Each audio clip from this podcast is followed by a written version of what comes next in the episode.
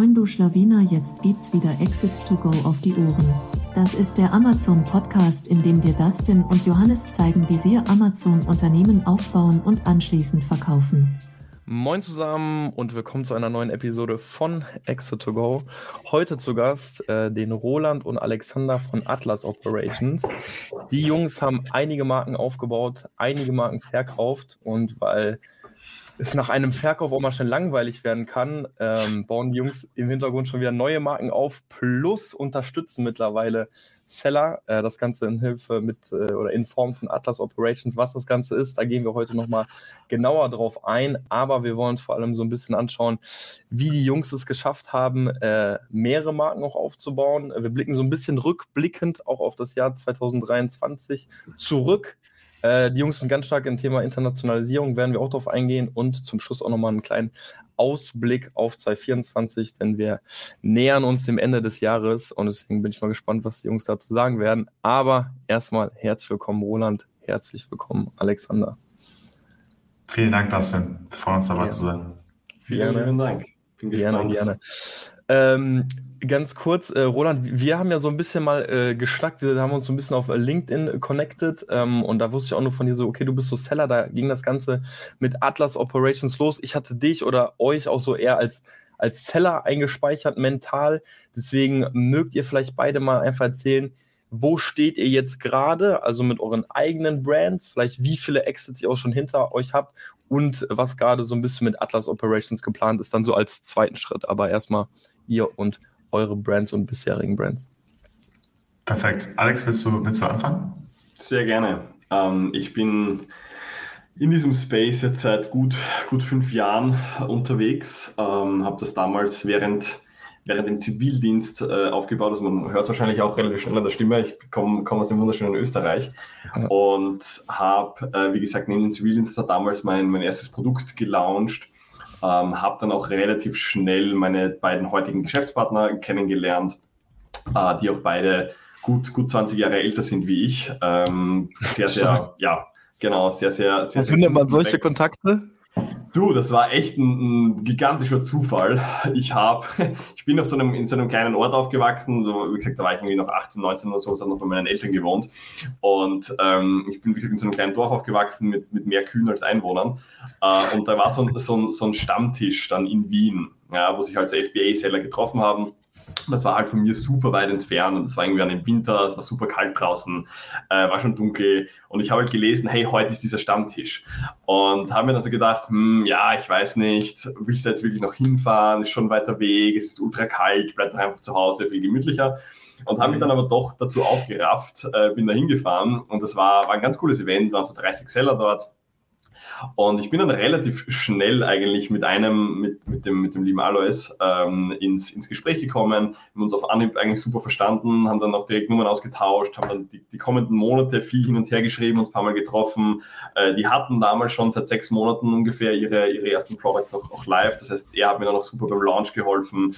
Und wir haben relativ schnell gemerkt, dass wir halt super gut, äh, ja, also eine super gute Synergie haben weil, wie gesagt, die beiden einen sehr guten Background haben, was jetzt Corporate angeht. Also der eine kommt aus der Unternehmensberatung, ähm, war im, im, Management in großen, großen Konzernen in Österreich vorher. Das heißt, die haben schon sehr viel Wissen und sehr viel Erfahrung.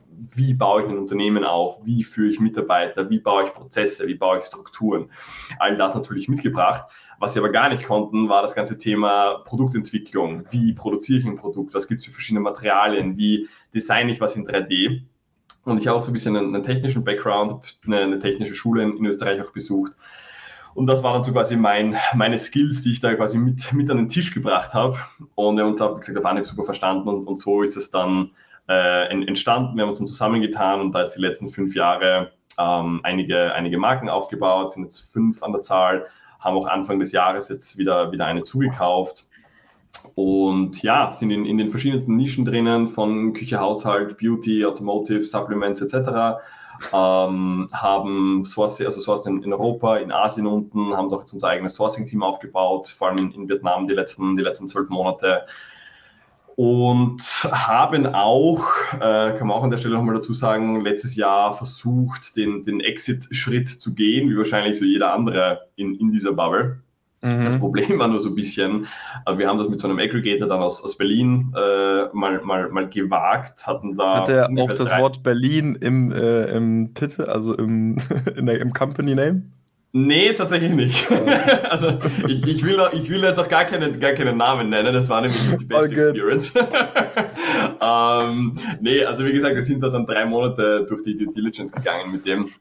Ich habe das jetzt mal vor kurzem so ein bisschen überschlagen. Wir haben da knapp 20.000 Euro gespendet, nur an externen Beratern, an Strafzöllen, an ähm, ja, Compliance-Dienstleistungen etc., um quasi mhm. im Rahmen dieser Idee das Unternehmen nochmal wirklich auf Vordermann zu bringen und es dann halt auch bestmöglich verkaufen zu können. Hatten mhm. einen Notartermin, Vertragsverhandlungen, alles war durch. Und ähm, ja, dann wurde der Deal leider irgendwie drei Tage vor Notartermin dann abgesagt, weil die Investoren von diesem Aggregator alle Deals auf Hold gesetzt haben. Ach krass weil halt, das war so das, das Anfang vom Ende, sag ich mal. Ne? Das war so irgendwie letztes Jahr im August, September, irgendwie so um, um, um den Dreh herum.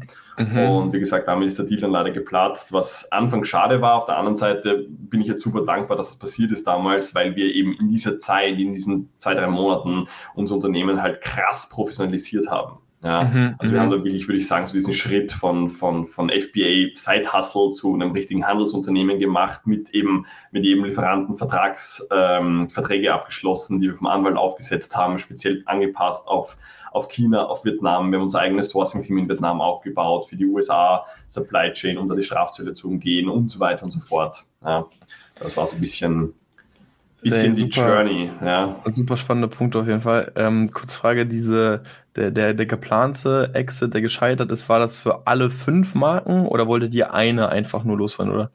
Alles, alles oder nichts. Oh, das war, war wirklich so. Also wir wollten nicht die ganze, die ganze Company verkaufen, weil wir halt einfach gesehen haben, hey, es ist gerade ein super cooler ähm, ja, Zeitpunkt. Die Multiples waren noch, waren noch gut. Wir haben ein, ein bombastisches Angebot bekommen. Mhm. Und das war dann einfach für uns so ein bisschen, wo wir gesagt haben, hey, es ist jetzt viel organisch einfach gewachsen. Ja, nicht mhm. alles immer so, so lean aufgebaut, wie man das vielleicht möchte. Und mhm. das wäre jetzt einfach eine coole Möglichkeit gewesen, wo du sagst, okay, du ziehst mal einen Schluss, Schlussstrich darunter und fangst dann quasi mit einem weißen Blatt Papier nochmal äh, an. Ja, das, wie gesagt, hat jetzt so nicht funktioniert, aber im Rahmen dieser Professionalisierung haben wir da auch viel, viel Chaos wieder aufgeräumt und mhm. stehen jetzt deswegen ähm, ja, mit einem sehr soliden Fundament da. Okay, stark. Und an welcher Stelle kam dann irgendwie Roland vielleicht ins Spiel? Das war noch im Merch. Wir haben uns, wir haben uns erst vor, ich glaube, zweieinhalb Jahren kennengelernt oder so. Ich glaube, ja, ungefähr. Ja, ist richtig. Ähm, ich bin, ich habe 2018 Abi gemacht und bin danach ähm, erstmal zur Bundeswehr. Also habe einen komplett anderen Weg eingeschlagen. War dann zwei Jahre bei der Bundeswehr als Reserveoffizier Wärter bei den Gebirgsjägern. Ähm, super spannende Zeit, äh, sehr, sehr sportintensiv, viel Skifahren, Klettern, Schießen, auch zum Häuserkampf, äh, draußen in der Natur. Also ähm, ja, war sehr, sehr cool und vor allem hat man recht schnell gelernt, Verantwortung für sich selber sein Gerät und äh, natürlich auch seine Kamera zu übernehmen. Also eine sehr, sehr prägende Zeit für mich auf jeden Fall. Mhm. Und in 2019 war ich dann, ähm, weil man bei der Bundeswehr recht viele Überstunden auch aufbaut, ähm, bin ich tatsächlich in China Backpacken gewesen für drei Wochen oder so und habe da zufällig festgestellt, dass man ja in China recht günstig Produkte kaufen kann und äh, äh, dann teurer in Deutschland verkaufen war. War ein witziger Zufall. Ich habe meinen meinen Schwestern so Souvenirs mitgebracht und ähm, dann hatte ich ein paar Souvenirs übrig und habe die auf Ebay gestellt und dann hat das irgendwie funktioniert und ich war so komplett, boah, krass irgendwie, uh, what's happening? Ähm, und damit so ein bisschen das erste Mal Berührungspunkte zum Thema Onlinehandel halt gehabt. Und dann damals einer FBA-Community, so einem FBA-Coaching beigetreten, das erste Produkt auf den Markt gebracht und äh, jedem in meinem Umfeld äh, erzählt, wie toll und äh, cool Amazon FBA ist. Und äh, meine ältere Schwester, zehn Jahre älter, die war ein bisschen besorgt um ihr jüngeres Brüderchen, um es mal so auszudrücken, was er da macht auf Amazon. Und hat mich mit einem recht erfolgreichen Unternehmer aus Norddeutschland connected, ähm, wo sie meinte, ja, red doch mal mit dem, der ist Unternehmer, der ist selbstständig, der weiß, wovon er redet und äh, da kannst du bestimmt die eine oder andere Sache lernen. Ähm, gesagt, getan, äh, war dann oben in, in Bremen bei ihm und äh, ja, habe basically festgestellt, äh, das möchte ich auf jeden Fall machen. Ähm, das möchte ich mein Leben lang machen. Und, äh, Weiß aber nicht äh, Lukas Manko, oder? Weil ich meine, der kommt, ich nee, meine, nee. der kommt aus Bremen. Deswegen, ja, okay. Nee, nee, ähm, gar nicht aus der FBA-Bubble, also komplett Ah, okay, aus der okay. Industrie mit, mit 0,0 E-Commerce Ah, oder Amazon-Hintergrund. Ähm, und ja, dann von dem extrem viel gelernt ähm, und habe mich dann kurzerhand entschieden, nach zwei Jahren eben Schluss zu machen mit der Bundeswehr. Bin dann Fulltime nach Bremen hoch und äh, zusammen haben wir dann über die letzten drei Jahre äh, mehrere Brands aufgebaut und äh, auch zugekauft, verkauft und internationalisiert.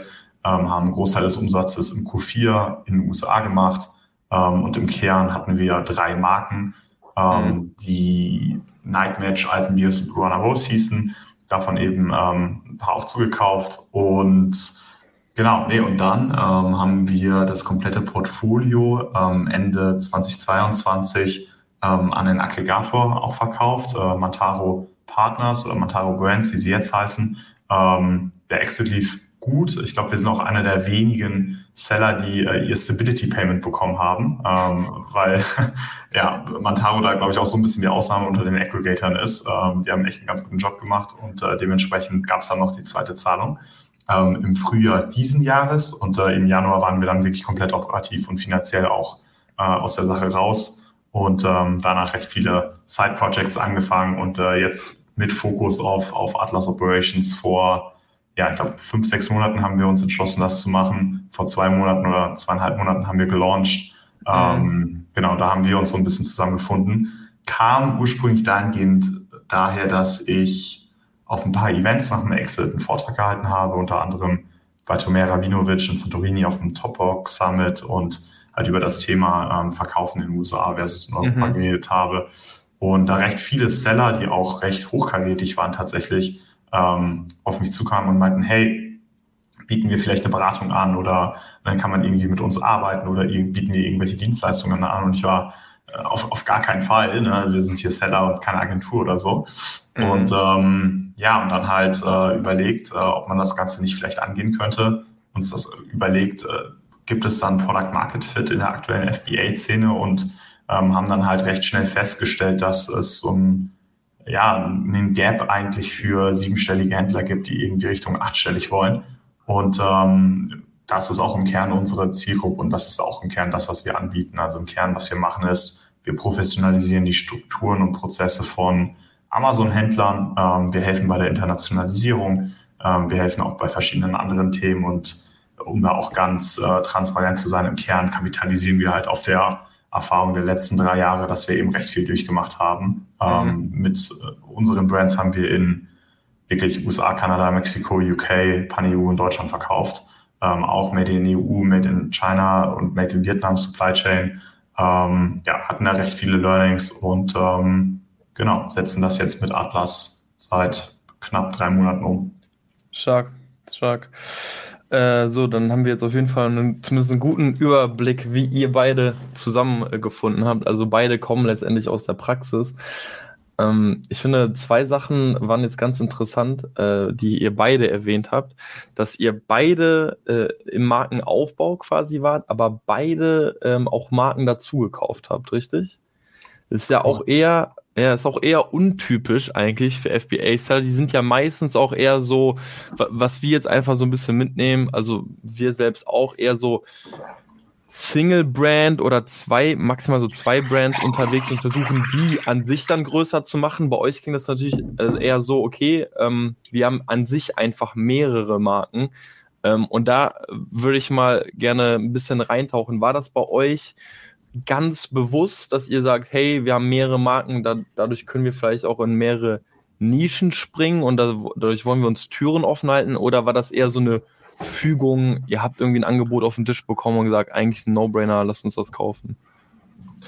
Also ich glaube, dass wir beide da auch einen, einen, einen bisschen unterschiedlichen Ansatz gefahren sind bis jetzt. Wir persönlich, wie gesagt, es ist historisch einfach viel gewachsen und man hat vor fünf Jahren gestartet. Damals war so dieses ganze Markenthema, das war so, wie es heute diskutiert wird, überhaupt noch nicht präsent. Ja, sondern dass Mhm. gesagt, hey, ähm, wir haben hier, keine Ahnung, das Produkt X, ja, das, das passt nicht in diese Marke, okay, dann gründen wir halt irgendwie eine neue. So. Aber mhm. du hast, du warst nicht so wirklich markengetrieben. Wir persönlich sind es heute noch nicht wirklich. Ähm, mhm. Weswegen sich das dann irgendwann auf fünf Marken ausgeweitet hat, wo wir dann auch wirklich mal einen Hardcut gezogen haben und gesagt haben, yo, ähm, jetzt haben wir fünf an der Zahl. Und das war zum Beispiel auch was, und das war auch schon ein Learning für uns, ähm, in dieser ganzen Exit-Phase, wo wir auch mit über 20 äh, potenziellen Käufern gesprochen haben, wo auch einige dabei waren, die gesagt haben, wir bewerten euch nicht als ein Unternehmen, sondern als fünf kleine mhm. Unternehmen. Ja, mhm. weil wir mhm. einfach keine Synergieeffekte zwischen den einzelnen Marken haben. Jede Marke ist ein komplett anderer Bereich, jede Marke hat eine komplett andere Supply Chain, jede Marke hat komplett andere Lieferanten. Und ähm, das ist natürlich für einen Aufkäufer dann, wie gesagt, klar, es ist ein Unternehmen, aber die Marken haben untereinander wenig miteinander zu tun. Weswegen wir dann, wie gesagt, dann irgendwann einen, einen Hardcut gezogen haben und gesagt haben, okay, es reicht jetzt dann auch schon langsam. Ja. Äh, mit diesen fünf Marken haben wir nun die Möglichkeit, dass wir, ja, ich sage mal, in, in jeder Nische natürlich vertreten sind und da jedes Produkt da irgendwie unter irgendeiner Marke wo reinpasst. Ja, es kommt mhm. ein bisschen darauf an, wie groß machst du jetzt den Stretch. Ja. Aber auch mit der Marke, die wir jetzt zugekauft haben, das war jetzt Anfang diesen Jahres, hm, das war ähm, auch eine, eine, eine, kleinere Marke, das war irgendwie weiß gar nicht, ich glaube, so irgendwie 600.000, 700.000 Jahresumsatz haben, haben die gemacht. Und was, was wir da gemacht haben, war, wir haben quasi deren Produkte auf unsere Marke umgebrandet und so mehr oder weniger einfach die Produkte in unsere Marke mit integriert. Ja, das war dahingehend ein, ein, ganz cooler Move, weil wir dadurch natürlich den Asset Value unserer eigenen Marke ähm, nochmal steigern konnten, einen super Deal bekommen haben und das für uns an der Stelle einfach super viel Sinn gemacht hat. Okay, richtig spannender Punkt, weil ich hatte tatsächlich vor, das ist jetzt ein bisschen länger her, muss ich zugeben, so von einem Monat oder so, eine Diskussion mit Zellern, äh, weil die eine, eine ähnliche Idee hatten, aber wir der Meinung waren, du kannst ja keine Marke aufkaufen und den Markennamen ändern, oder? Man kann, wenn man Alex heißt. Ah, okay. Nee, also man, man, kann. Es war legit auch unser, unser erster Thought, weil das auch unser letzter Kenntnisstand war. Das Ding ja. ist nur, wir haben auch ganz gute Kontakte, so Geschäftsführer Amazon Deutschland zum Beispiel, ähm, den, wir, den wir dann mit dem Thema mal, mal befragt haben. Und der meinte, es geht grundsätzlich schon. Ja, du musst nur sehr viele Punkte beachten. Also so eine Liste durchgeschickt mit Punkten, die du beachten musst. Ich müsste jetzt raussuchen, ich finde jetzt nicht ad hoc. Aber mhm. basically, um so mal die, die paar Hardfacts zu nennen, ist A, es muss, ähm, es darf kein Lagerbestand mehr auf dieser ASIN sein. Ja, mhm. Weil was Amazon vermeiden will an der Stelle, ist, dass die Kunden Marke X bestellen und dann ein Produkt von Marke Y bekommen, weil das schafft mhm. Verwirrung. Ja. Das heißt, was du, was du an der Stelle machen musst, ist A, wie gesagt, alle Produkte mal out of stock laufen lassen und sobald quasi kein Bestand mehr auf der ASIN ist, dann kannst du mit Hilfe des Brand Supports die, die ASIN ändern. Es kann sein, dass du dann paar, paar Fotos noch, ein paar Nachweise einreichen musst. Ähm, und auch von den neuen Produkten, die du dann wieder reinschickst, darf die alte Marke halt nicht mehr draufstehen. Ja. Mhm. Und das war, das war schon Pain von der, von der ganzen, von den ganzen Operations her. Äh, wir haben da pro, pro Asien sicher, ja, ich, boah, ich muss jetzt lügen, irgendwas zwischen 5 und 15 Fälle, also Support-Tickets quasi eröffnet, bis wir das so weit hatten, dass wir sagen konnten, okay, die Marke wurde jetzt wirklich geändert, auch mit Flatfile löschen, neu anlegen. Mhm. Parents reißen und so weiter und so fort. Ähm, also wie gesagt, du musst viele Sachen beachten, aber es geht. Krass, also wirklich neue Erkenntnis für mich. Äh, ich habe den, hab den Jungs gesagt, lass es sein, es geht eh nicht. Ich wurde eines Besseren belehrt. Äh, gut, ich muss mich gleich auf jeden Fall bei zwei Jungs melden. Äh, spannend, spannend auf jeden Fall. Äh, stark. Also ich würde an sich super gerne jetzt eine Frage vorwegnehmen, äh, weil wir jetzt so ein bisschen schon, eine, du hast selbst gesagt, ja, wie weit stretcht man eine Marke, was kann man alles da reinpacken? Ähm, weil eine Frage, mit der wir immer, konfront immer wieder konfrontiert sind und uns selbst, also bei unserer Marke auch immer wieder die Frage stellen, inwieweit passt dieses Produkt noch zu unserer Marke? Ähm, ich glaube, da gibt es so mittlerweile so echt so zwei pa Partien, Parteien so, die sagen, ey, äh, Markenaufbau ist die Zukunft, so, du musst einfach eine Marke aufbauen, denk la langfristig einen Online-Shop und sowas und dein Average Order Value Volume ist äh, da viel, viel höher, wenn du einfach eine eigene Marke aufbaust. Und wir sind tatsächlich also bei uns sehr datengetrieben und suchen sehr anhand von Amazon-Zahlen Produkte raus und müssen uns dann immer wieder die Frage stellen, okay, inwieweit können wir es einfach dazu nehmen? Und da würde ich mal super gern eure Meinung zu hören. Also sagt ihr per se, also seid ihr per se ein Lager oder genießt ihr vielleicht auch Cashflow-Produkte? Ja, aber mit Vorsicht. Wie, wie steht ihr dazu? Ich glaube, das hängt von so vielen Faktoren ab, ähm, die man einmal ergreifen muss. Zum einen, wie Alex selber gesagt hat, was ist mein aktuelles Setup, was ist mein aktuelles Markensetup und macht es Sinn, verschiedene Produkte, die ich finde, die ich source, die ich entwickle, unter diesen Bestandsmarken zu launchen, dann würde ich das vermutlich machen, weil es einfach super low-hanging ist.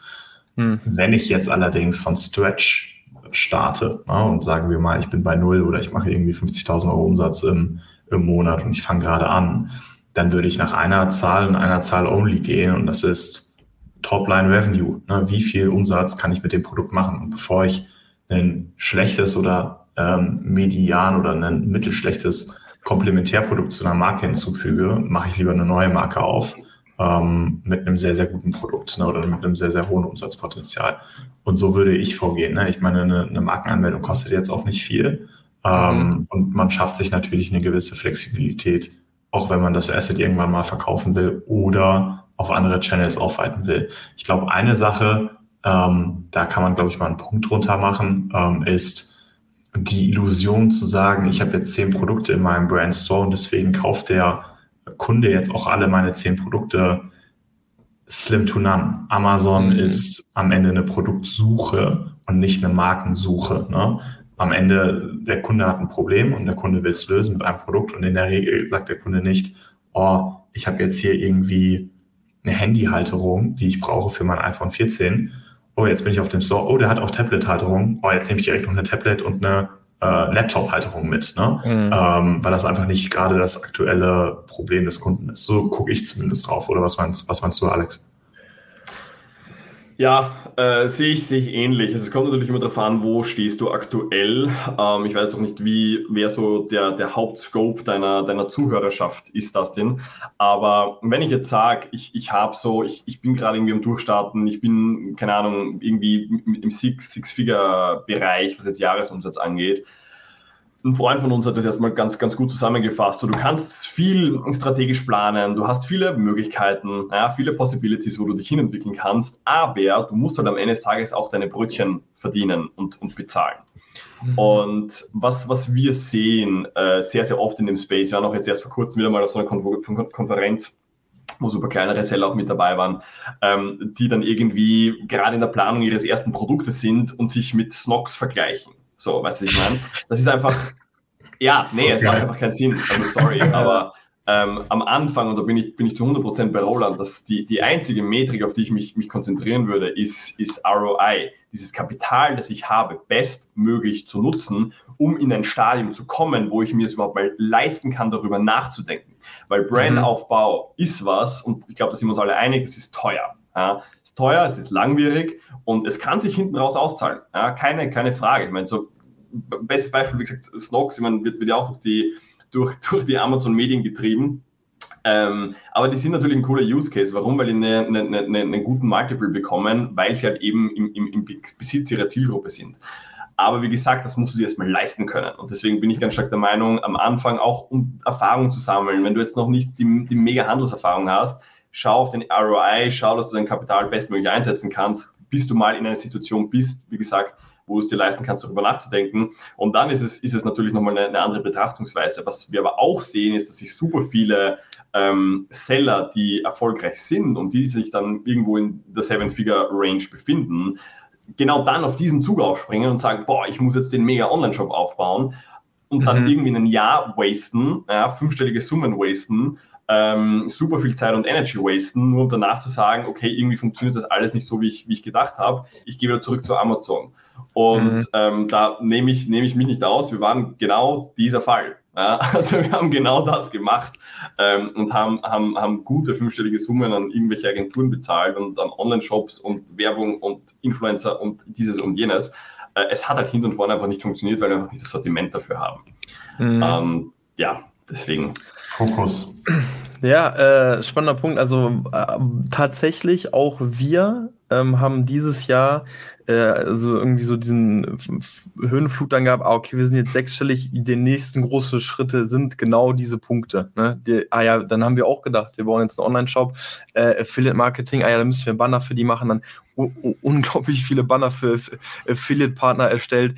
Das ist ein eigener Online-Shop, da muss natürlich ein, das Fulfillment in den Händen haben. Das ist natürlich vom Aufwand, ist das, je nachdem wie groß man auch ist, lasten einfach immer mehr Aufgaben dann bei dir. Und das, was du gerade gesagt hast, Roland, es nimmt so unglaublich viel Fokus weg. Und es, es war so hart, äh, den, einen Vergleich, also nicht mal einen äh, Ansatz, einen vergleichbaren äh, Umsatz auf dem Shop zu schaffen, aber selbst die Margen, ja, also so viel geringer. Und dann haben wir uns gefragt, krass, warum machen wir das eigentlich, wenn unsere Kompetenz doch eigentlich Amazon ist, die richtigen Produkte finden und die richtigen Produkte zu launchen, auf den Markt zu bringen und haben uns tatsächlich da zu besonnen, wieder zu sagen, ey, äh, nächstes Jahr, also gar kein Fokus mehr Online-Shop, ähm, tatsächlich nur Amazon, aber dafür dann Amazon einfach deutlich internationaler spielen. Deswegen erkenne ich mich in deiner Aussage absolut wieder. Und ich würde auch sagen, hey, wenn es darum geht, anzufangen, dann klar, dann nutzt Amazon-Daten und versuch auf den ROI zu achten und dort eben das Produkt zu etablieren. Meine Frage geht so ein bisschen auch darauf, was macht ihr, wenn ihr jetzt ein Produkt habt und, und ihr sagt, ey, äh, mache ich jetzt weiter Produktrecherche in dieser Nische?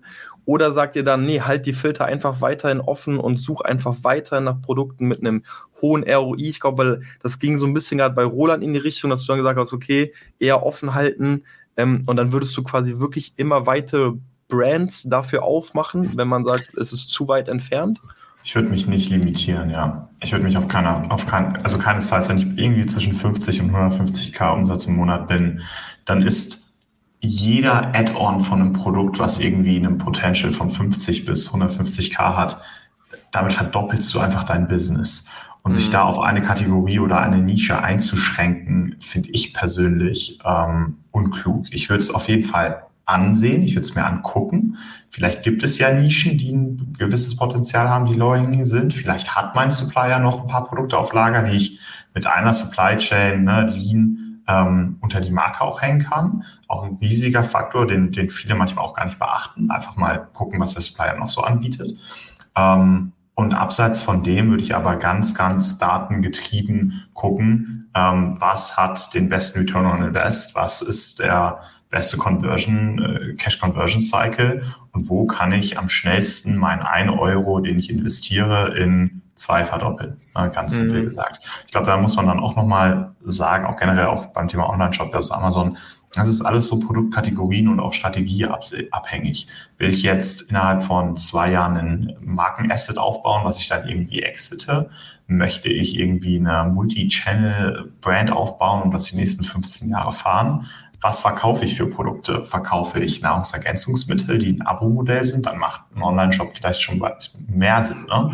Aber so diese One-Off, äh, keine Ahnung, Knoblauchpressen und Trampoline, das sind so, das kaufst du dir einmal und dann nie wieder. Mhm. Da macht ein Online-Shop meistens wenig Sinn, vor allem bei den aktuellen Kosten für Meta, Influencer und whatnot. Ne?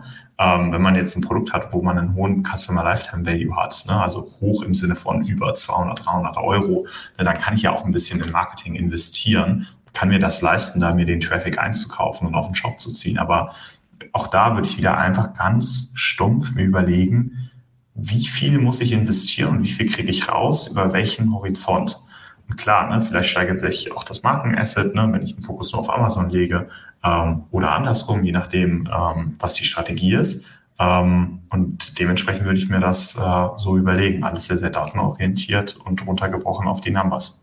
Ja, ich glaube, es ist halt auch einfach deutlich leichter, sich in so eine Marke zu verlieben, sage ich jetzt mal. So ist so ein bisschen mehr sexy, sagen, ey, da baue ich so eine geile emotionale Welt drumherum als ich gehe jetzt einfach nur mal auf die Suche und sehe dieses Produkt, was an sich unglaublich unsexy ist, aber einfach die besseren Zahlen liefert. Und da muss man sich wirklich, vielleicht sind es auch wirklich ne, ist es einfach eine Entscheidung, was für ein Spiel möchte ich auch einfach langfristig spielen. Ne? Ich glaube, das ist auch eine, eine wichtige Frage. Gerade bei diesem, gerade bei diesem Marke verlieben, da hast du mhm. auch, glaube ich, so ein bisschen so diese deutsche Kultur auch irgendwie mit drin.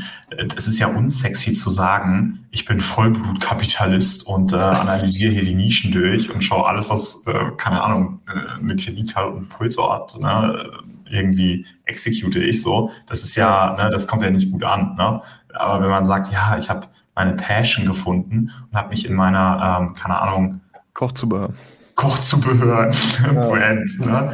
ähm, verwirklicht. Ne? Oder, keine Ahnung, ich finde das auch so super unauthentisch, wenn ich dann irgendwie manchmal Leute auf LinkedIn sehe, die dann irgendwie sagen, ja, ich habe mich hier ne, in der Brand verwirklicht. Und wenn du dann irgendwie fragst, hey, wie oft bist du wandern? Ja, nee, ich, ich wohne in Norddeutschland, ich gehe gar nicht wandern, ich habe eine Wanderbrand. Okay, so, okay, let's go. Ne? Ähm, also ich glaube, da einfach ehrlich zu sich selber sein, was man will, wie ja. schnell man was will und dann dementsprechend. Vor allem auch zu wissen, was man will, weil ich glaube, das ist so das größte Problem, dass viele halt starten, aber eigentlich gar keine Ahnung haben, wo die Reise hingehen soll. Mhm. Du natürlich aber Entscheidungen treffen musst, irgendeinen Weg musst du einschlagen, was ich meine. Und ähm, wie gesagt, die meisten fangen halt an aus finanziellen Gründen. Ich meine, war, war bei uns damals nicht anders. Und da in diesem Fall sage ich halt ganz klar, Money first. Ja? Mhm. Ähm, und auch das, was, was Roland angesprochen hat mit der Supply Chain, das, das würde ich schon auch, um, um da auch nochmal auf deine Frage kurz einzugehen, ähm, würde ich schon auch so im, im, Hinterkopf behalten. Wenn du jetzt sagst, du, du diversifizierst ultra krass, ja, ähm, du holst dir natürlich dann in der Regel, wenn du so in, in ganz verschiedene Nischen reingehst, in ganz verschiedene Kategorien reingehst, baust du dir natürlich in der Regel auch ein großes Lieferantennetzwerk auf, was irgendwer managen muss. Ja, mhm. ähm, das war auch so eines einer unserer, unserer großen Learnings. Natürlich ist jeder Lieferant, den du mehr an der Hand hast, mit dem du einen zusätzlichen Ansprechpartner hast, eine zusätzliche Pickup-Adresse hast, etc., schafft natürlich mehr Komplexität. Und da will ich mir schon noch ganz gerne die Frage stellen, ist es das gerade wert oder eh wie der Roland auch schon gemeint hat, hat mein Lieferant beispielsweise noch irgendwelche Sachen, die ich halt low-hanging noch dazuhängen kann. Ja, seien es jetzt A-Varianten, also ich einfach sage neue Größen, neue Farben, neue Materialien, whatever, oder halt eben auch verwandte Produkte, die dann vielleicht keine 100k pro Monat Aussicht haben, sondern nur, I don't know, 20, 30, aber ich kann sie halt mit einem Klick bestellen. Das ist halt, was, ja. was ich meine. Und da so ein bisschen halt die, die bestehenden Ressourcen schon zu nutzen, machen die wenigsten, aber es kann, kann nochmal ein ganz, ganz großer Hebel sein und da einfach, wie gesagt, Fokus auf, auf, auf, auf leane Prozesse ähm, ja. Ansonsten verzettelst du dich super schnell. Ja. Genau. Das ist ein guter Punkt mit, was bietet mein Lieferant wirklich auch noch an.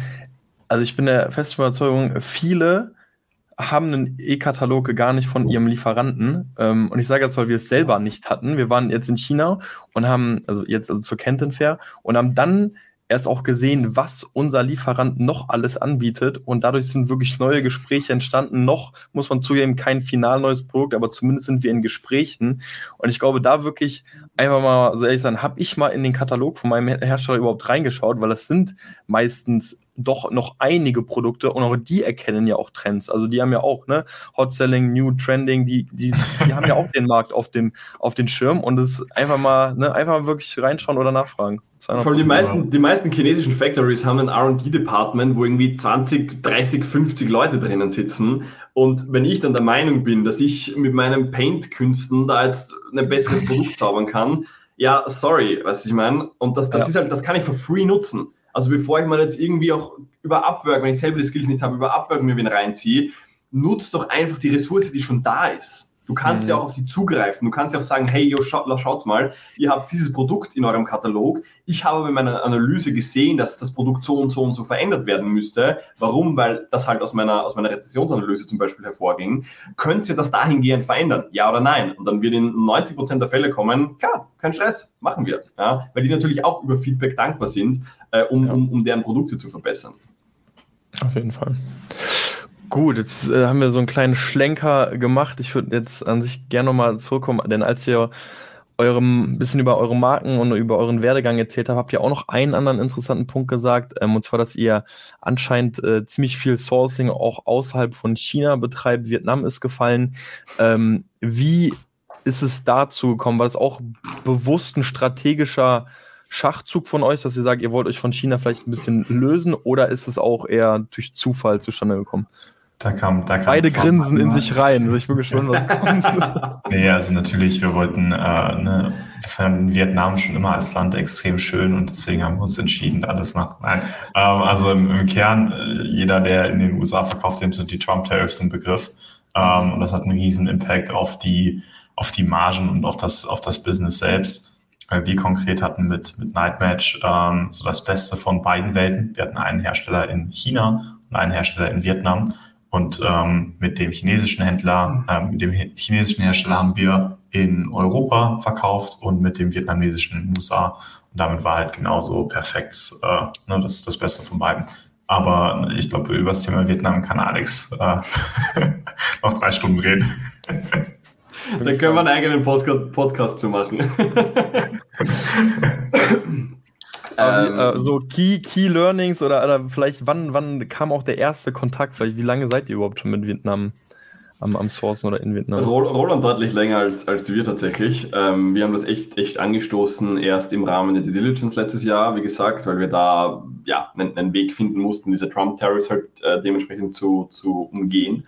Mhm. Ähm, plus ich verfolge auch so die geopolitische Lage ein bisschen und dieses ganze China, USA, Taiwan-Thema, mhm. das, das, das, das brodelt so ein bisschen dahin. Ähm, und das macht mich so ein bisschen nervös, ähm, auch für mhm. Europa, sage ich da, wie es ist. Warum? Weil wir, also ich will jetzt nicht zu tief in die Materie tauchen, aber am Ende des Tages kann ich mir sehr gut vorstellen, dass sollte da irgendwann mal irgendwas passieren, die Wahrscheinlichkeit, dass da mal irgendwann irgendwas passiert, die steigt halt ähm, bin ich mir relativ sicher, dass da Europa auch oder die EU vor allem halt mit Deutschland ganz, ganz vorne mit dabei äh, Sanktionen, Sanktionen dahingehend ja, in, also einfach aussprechen wird, ähm, wo ich ganz einfach sage, alleine schon aus einer Risk-Management-Perspektive her, ist es meiner Meinung nach ein Muss, dass du zumindest einen Backup-Lieferanten hast. Mhm. Ähm, weil, wie gesagt, dass, wenn was passiert, dann passiert es schnell. Und dann wollen von heute auf morgen alle Seller eine Backup-Supply Chain irgendwo aufbauen. Und das wird dazu führen, dass, oder anders gesagt, wenn du dann in der Lage bist, deine Supply Chain aufrecht zu erhalten, man hat es ja auch gesehen mit, mit, mit hier Suezkanal und Co. Ja, es ist ja, die Welt funktioniert ja immer nicht, nicht 100% reibungslos. Ähm, wenn du dann in der Lage bist, als, als ich sage jetzt mal einziger am Markt, die, die Supply Chain aufrecht zu erhalten, ja, dann gut für dich. Hier kommt. Ja anderes gutes Beispiel, ja, ganz, ganz klar. Aber natürlich, ich meine, der, der, der, der sofortige ROI, den hast du durch das ganze Thema Trump-Tariffs, ganz klar, weil du die halt umgehen kannst, wenn du zum Beispiel aus Vietnam sourst. Ähm, das war auch unser Main, Main Motivation Driver damals. Ich habe mir dann verschiedenste Länder angeschaut. Wir wussten halt, wir mussten irgendwo raus aus China. Ähm, haben wir dann Indien angeschaut, da haben wir schon, schon ein paar Sachen mal gesourced gehabt. Da war qualitätstechnisch, gab es da sehr, sehr viele, sehr große Probleme. Dann haben wir gesagt, okay, ist nicht wirklich nachhaltig. Dann habe ich mir Mexiko so ein bisschen angeschaut. Was mir dort aber nicht, nicht gefallen hat, war die Arbeitsmentalität der, der Fabriken. Das ist so gefühlt, wenn du halt um 16 Uhr den Fabriksleiter anrufst und der trinkt gerade seinen Kaffee, ruft er dich in drei Tagen zurück, wenn du Glück hast. Ja, ähm, und das, das, das ist was, das wird dir erst klar, wenn du, wenn du rausgehst aus China, wie verwöhnt wir eigentlich sind, wie viel, also wirklich gut und richtig in diesem Land gemacht wird, das ist beyond. Und jeder, der schon mal in Europa gesourced hat, der weiß gut, wie painful das sein kann, ähm, wenn, ja, das, das seufzt einer, ähm, wenn, wenn du halt eben nicht mit dieser, mit dieser chinesischen Mentalität äh, konfrontiert bist. Und da war Vietnam so auch eine gute Schnittstelle. Warum? Weil die halt Nachbarland von, von China sind. Das heißt, du hast dort noch eher von der, von der Arbeitsmentalität her ähm, noch eher so dieses chinesische Mindset mit drinnen. Ich meine, Vietnam ist ein kleines Land, die haben einen einen äh, BIP von ungefähr 400 Milliarden bei so 80 Millionen äh, Einwohner. Also nur um das so ein bisschen in den Vergleich zu setzen, das ist ungefähr das, das BIP von Österreich bei der zehnfachen Einwohnerzahl. Ja, mhm. ähm, also das, das ist ein, ein, kleines Land, was, was jetzt die Wirtschaft angeht. Die sind aber geisteskrank am Wachsen und gerade so dieses ganze äh, Trump-Tipp äh, Trump-Tariff-Thema plus halt auch wie gesagt, diese ganze geopolitische Lage veranlasst auch gerade viele Konzerne, dass sie darüber gehen, wie ein Apple, ein Samsung, ein Lego, ähm, wodurch jetzt sehr viel Kapital und auch sehr viel Know-how in dieses Land fließt, was du jetzt schon merkst, dass die ähm, sehr viele ja, Zulieferer sich darum rundum umsiedeln.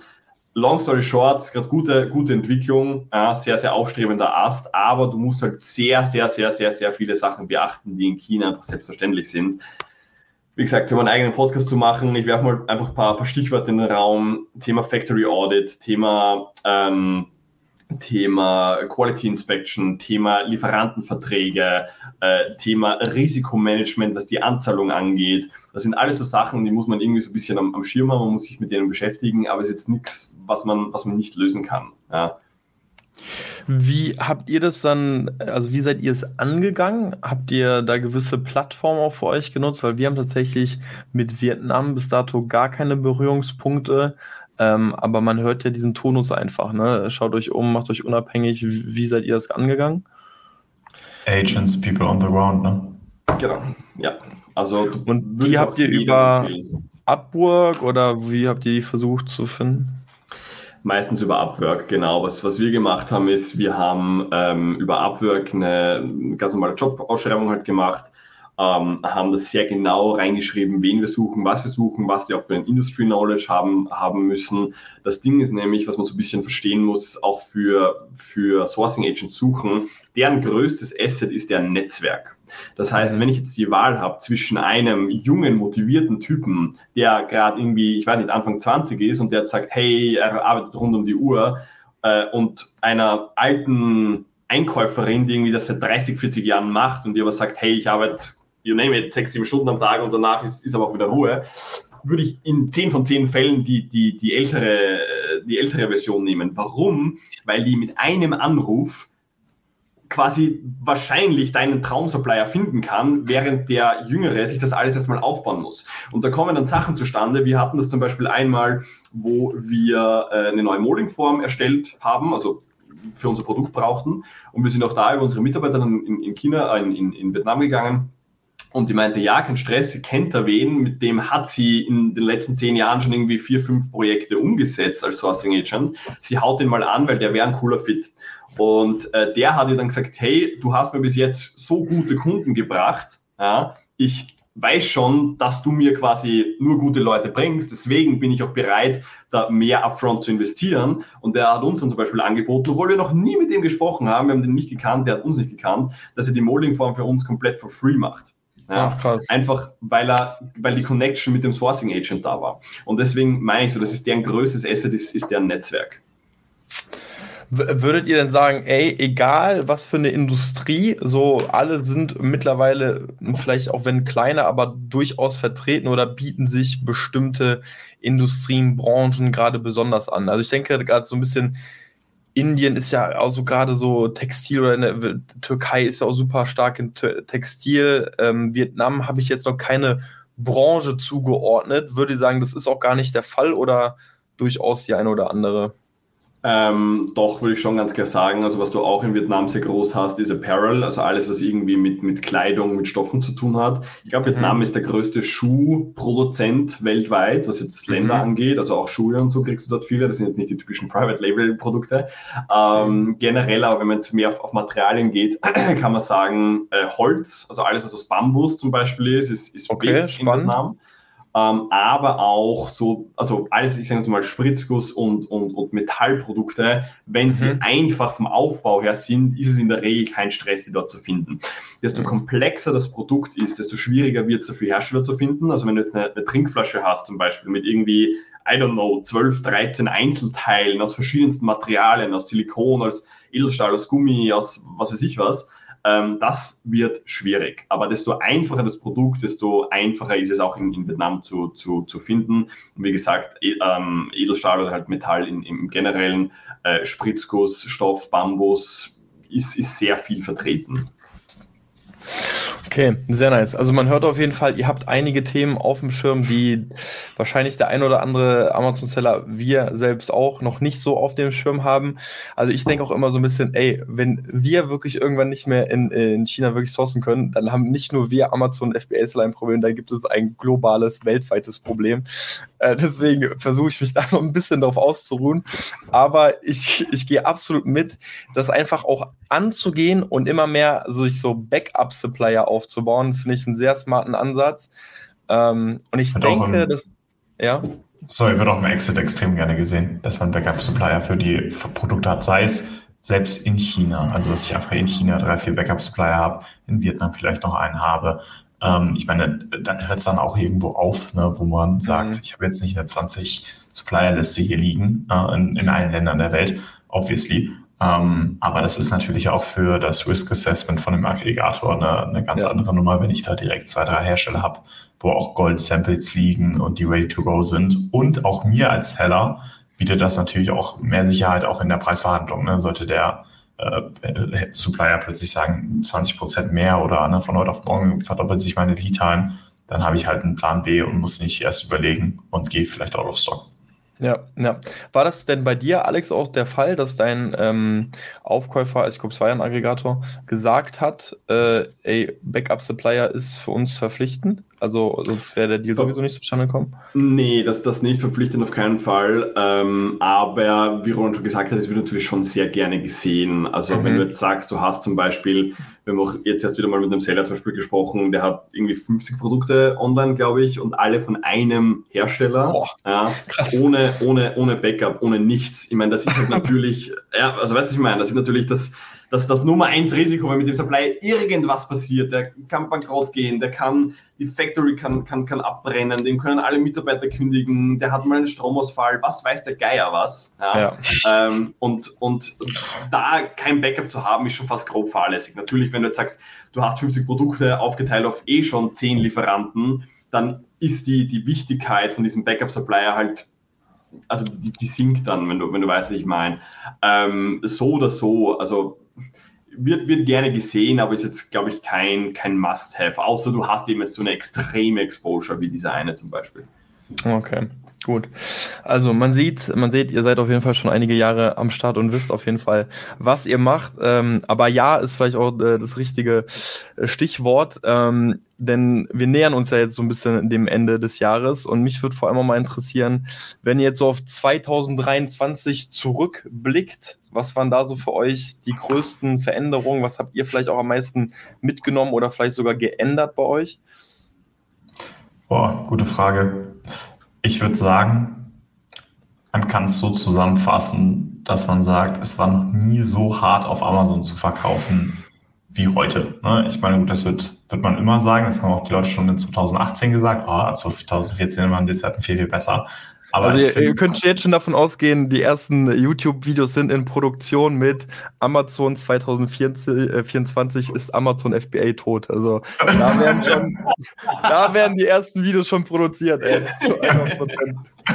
Ja, ich meine, ganz ehrlich, es ist ein klarer Trend absehbar. Steigende CPCs, steigende Werbekosten, steigende Cost of Goods, mehr Competitor kommen in den Markt äh, mehr Chinesen kommen in den Markt, wo Alex gleich nochmal echt, echt krass ausholen kann. Ähm, aber auch das komplette Private Label Game äh, professionalisiert sich. Leute haben mehr Bilder, die Leute sperren sich untereinander weg. Es ist einfach, äh, einfach eine, eine Masse oder eine Fülle an, an äh, Playern im Markt, ähm, dass man einfach ein bisschen anders denken muss. Und äh, am Ende nach, ich glaube, wir sind alle auch so ein bisschen Covid verwöhnt. Ähm, und das sind jetzt halt so die Jahre danach wo wir aber allerdings auch extrem viele Effekte davon auch noch sehen. Ne? Extrem viele Aggregatoren haben extrem viel Überbestand, den sie jetzt günstig abverkaufen. Das drückt die Marge, das drückt die Marge von anderen Verkäufern. Private Label Händler ne, glauben irgendwie der Facebook-Ad, dass sie mit 2000 Euro starten können, kaufen dann für 5000 Euro irgendwie geleveraged Ware oder so, ähm, merken dann, es funktioniert doch nicht, hauen die Ware auch wieder zum EK raus. Äh, das setzt natürlich extrem viele Nischen extrem unter Druck. Und man sieht das einfach auch, und das sehen wir auch bei unseren Kunden aktiv im, im, im Beratungsalltag, dass da halt einfach extrem viel Druck herrscht. Und mhm. positiv ist, finde ich, um nicht nur negativ zu bleiben, ähm, dass natürlich noch extrem viele Nischen auch noch offen sind. Ne? Gerade im High Compliance, gerade im Elektronik, Spielzeug, Baby, Gefahrgutsegment. Ne? Das sind halt so Nischen, wo halt keiner Bock drauf hat, wo die Eintrittsbarriere natürlich auch höher ist. Äh, groß und sperrig ist auch sowas. Ne? Da ist noch extrem viel untapped, ähm, wo auch immer noch sehr, sehr viel Potenzial schlummert, wenn man da auch bereit ist, die Extrameile zu gehen. Und diese Extrameile ist halt nicht nur, ich mache jetzt ein Produkt, was in einer Kategorie ist, wo ich ein bisschen mehr für Compliance zahle.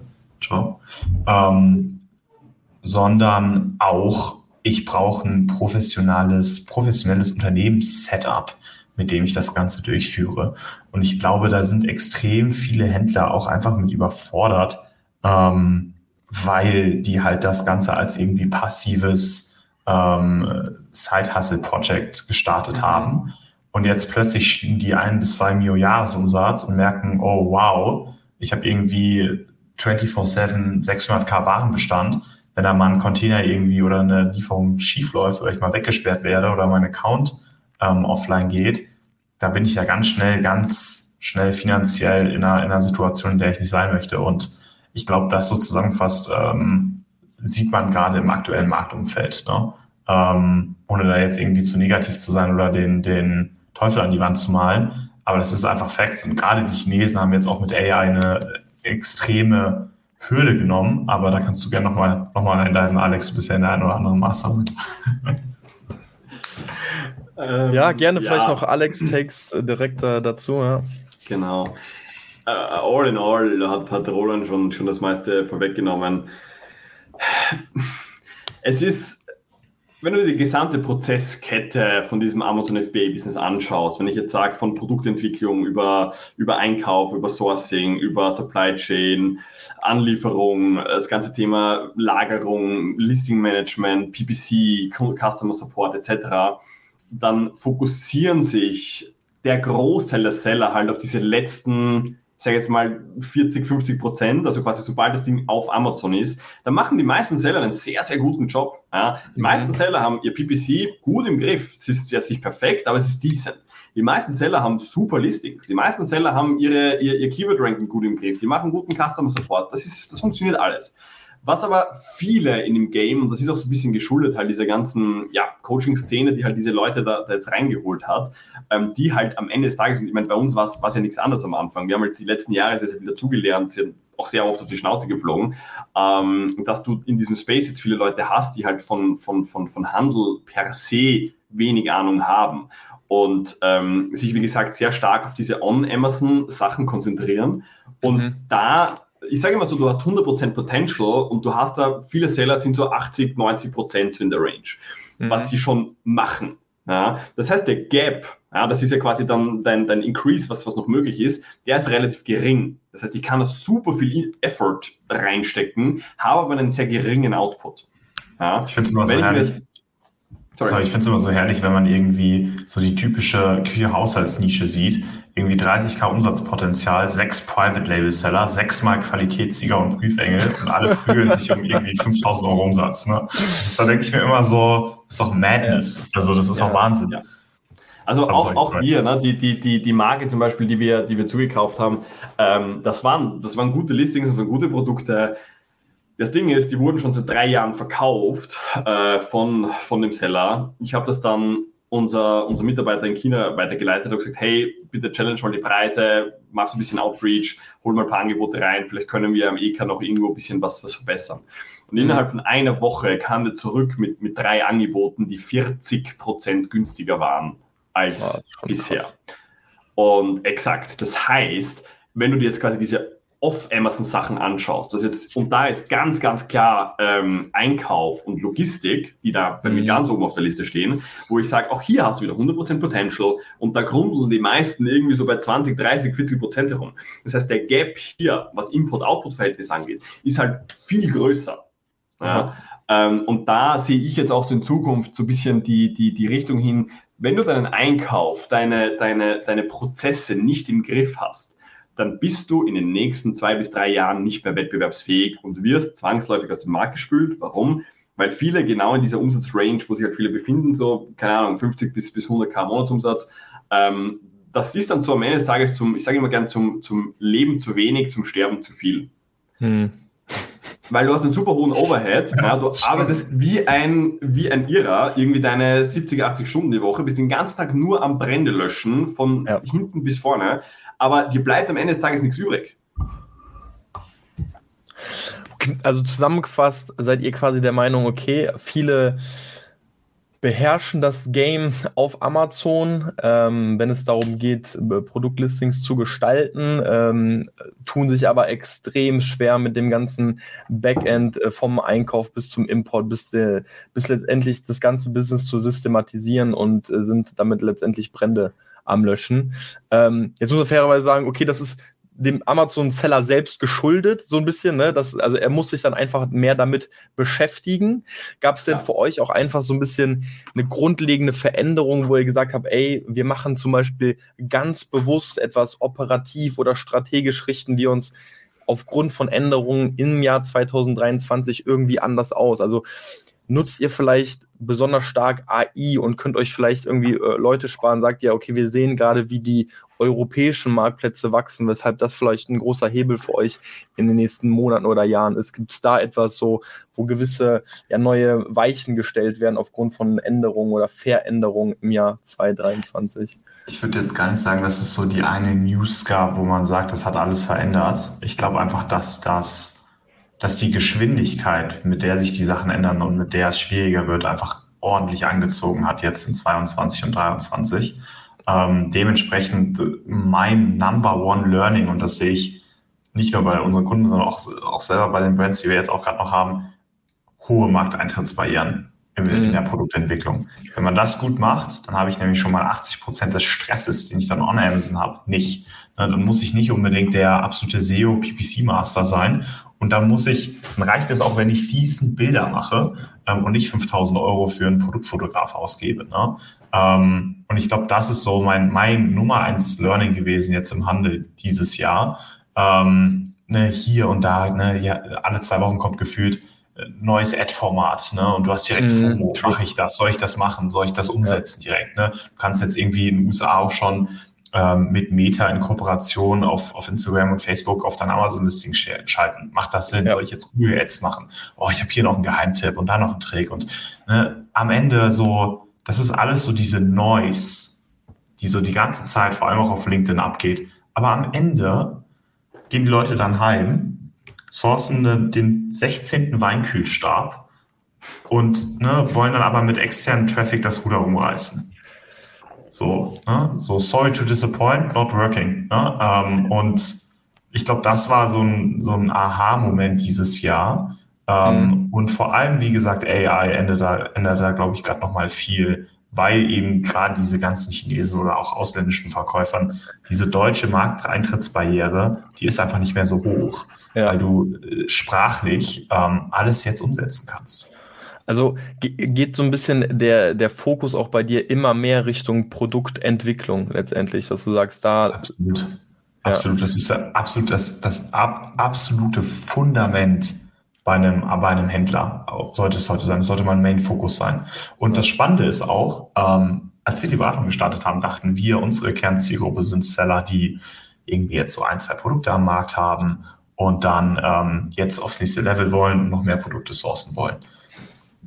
90 Prozent unserer Kunden sind Seven-Figure-Seller, die seit 2018 verkaufen, die einfach Angst haben, irgendwas jetzt zu launchen, weil sie seit drei Jahren keine Produktentwicklung mehr angefasst haben, weil die so verwundert von, von Covid sind, weil da hast du ja diese Wachstumsraten 20, 30, 40 Prozent im Jahr. Ne? Und so jetzt plötzlich 22 geht's halt mal runter. Ne? Ads steigen, CPCs steigen und wenn ich dann keine neuen Produkte habe, dann habe ich einfach nicht habe ich einfach kein neues Wachstum im Unternehmen. Ne?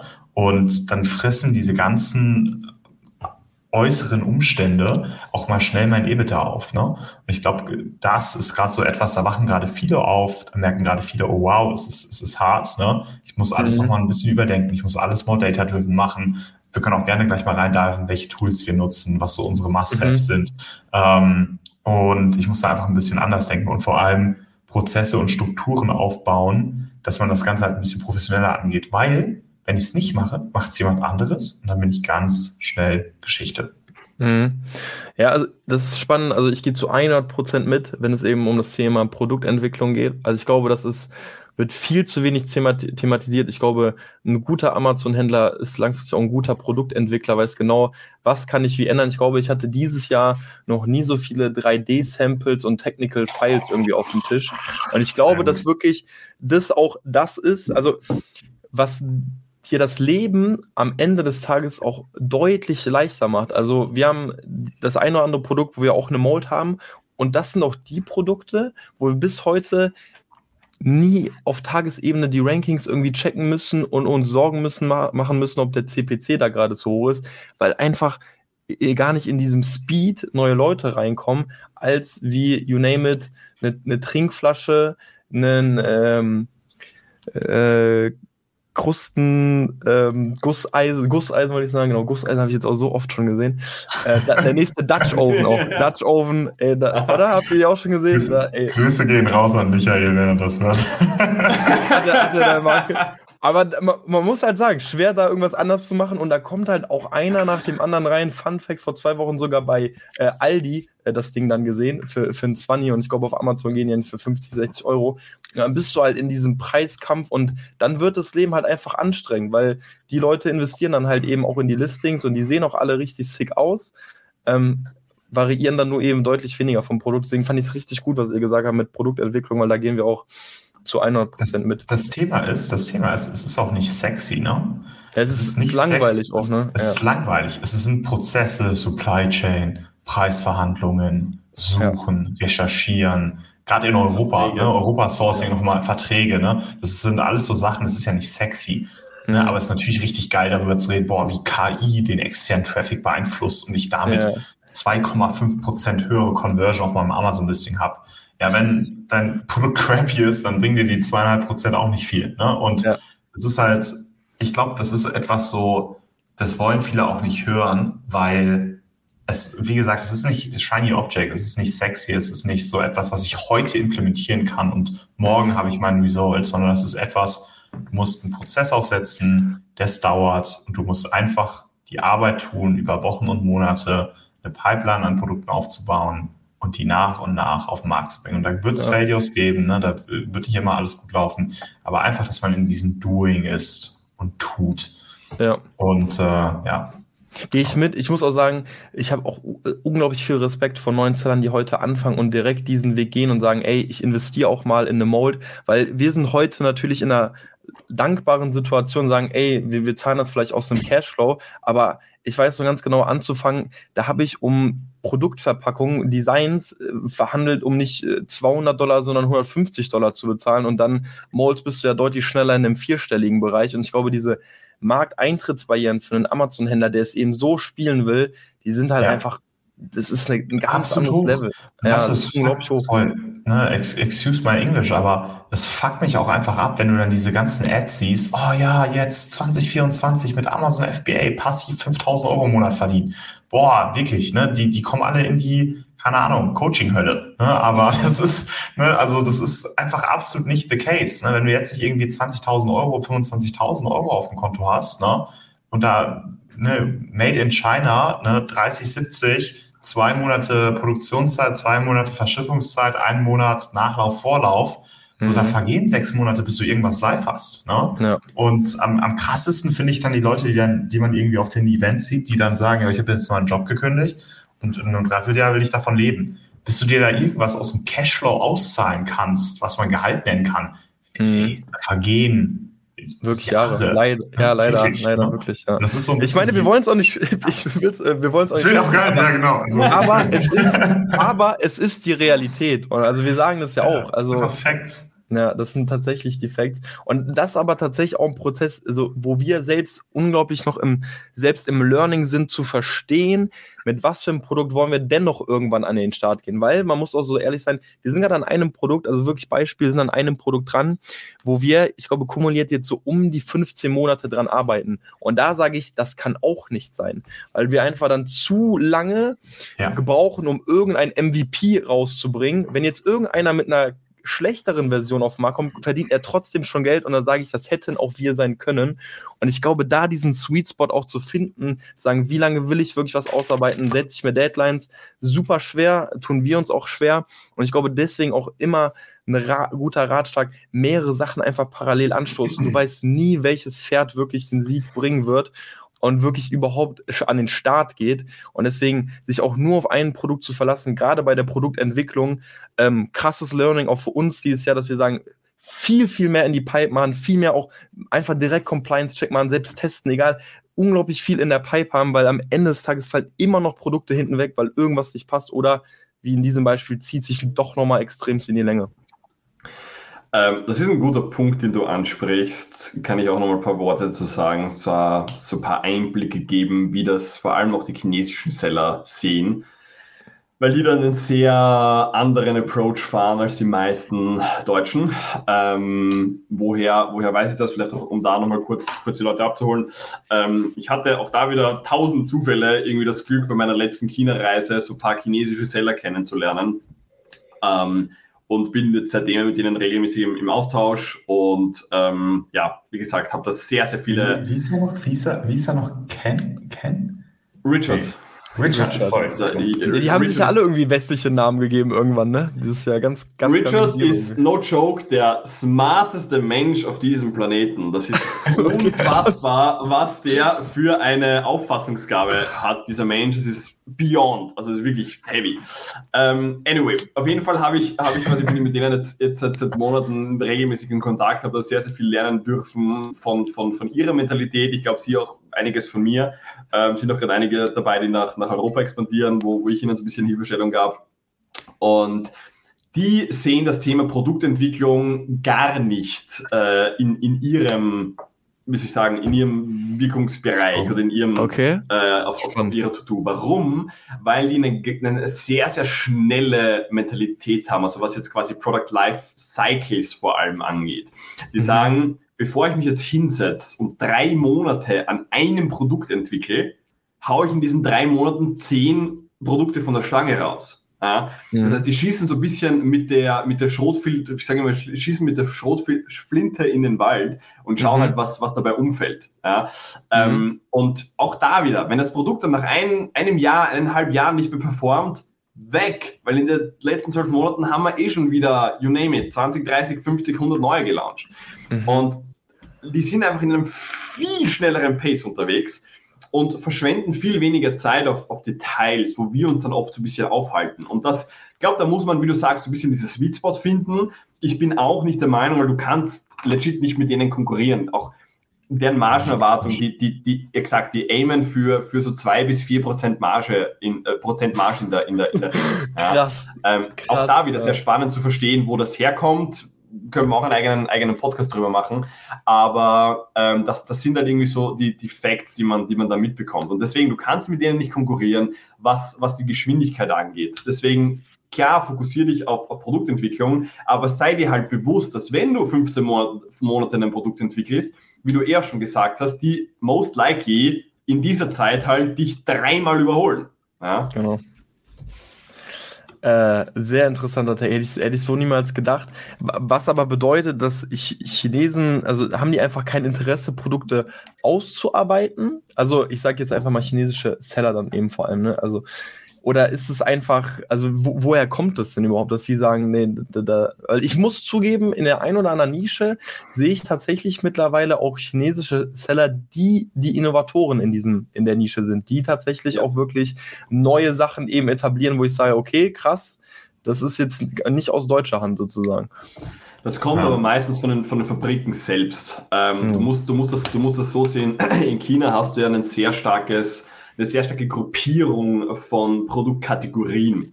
Das heißt, wenn du jetzt eine Fabrik aufmachen willst, kannst du nicht sagen, hey, ich mache jetzt eine Fabrik auf und ich produziere jetzt Wassergläser und Handyhüllen, weil, weil mhm. mir das gerade Spaß macht. Sondern es ist schon sehr viel vom, vom Staat auch getrieben. Das heißt, du hast ganz klare Regeln und Richtlinien, in welcher Region du welche Produkte produzieren darfst.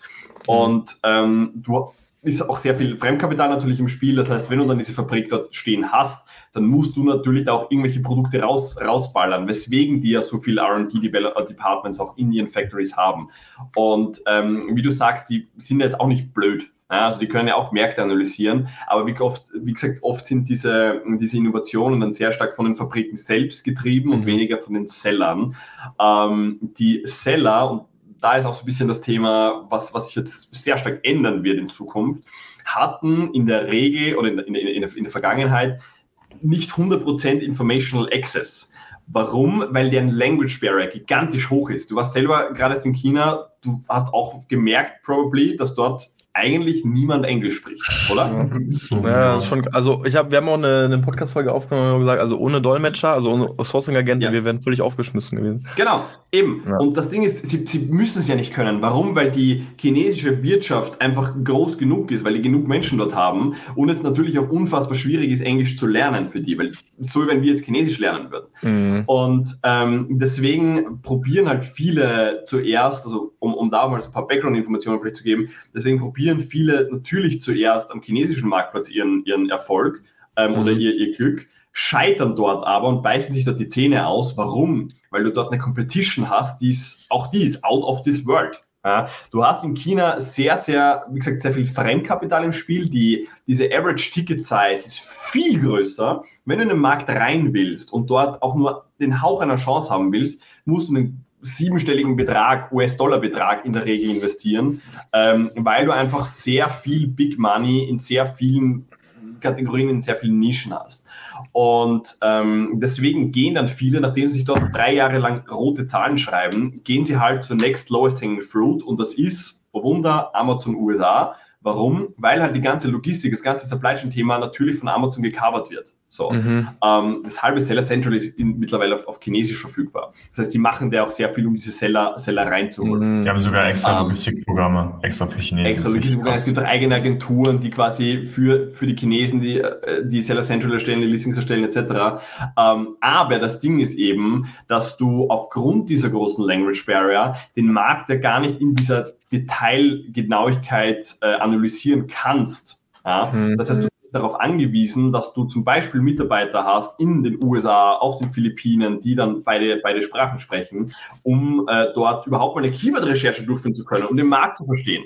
Das, das hört sich immer so einfach an, aber am Ende des Tages denke ich mal kurz rein, wie wäre es denn, wenn du jetzt ab morgen in China verkaufst? Also, was ich meine, du hast ja keine Ahnung von deren Mentalität, was, was die gut finden, was die schlecht finden, was dort in diesem Listing steht, wie die ihre Produkte bewerben. Das ist ja Europa, USA schon fundamental anders. Das ist mhm. als Asien eine, eine, ganz andere Nummer.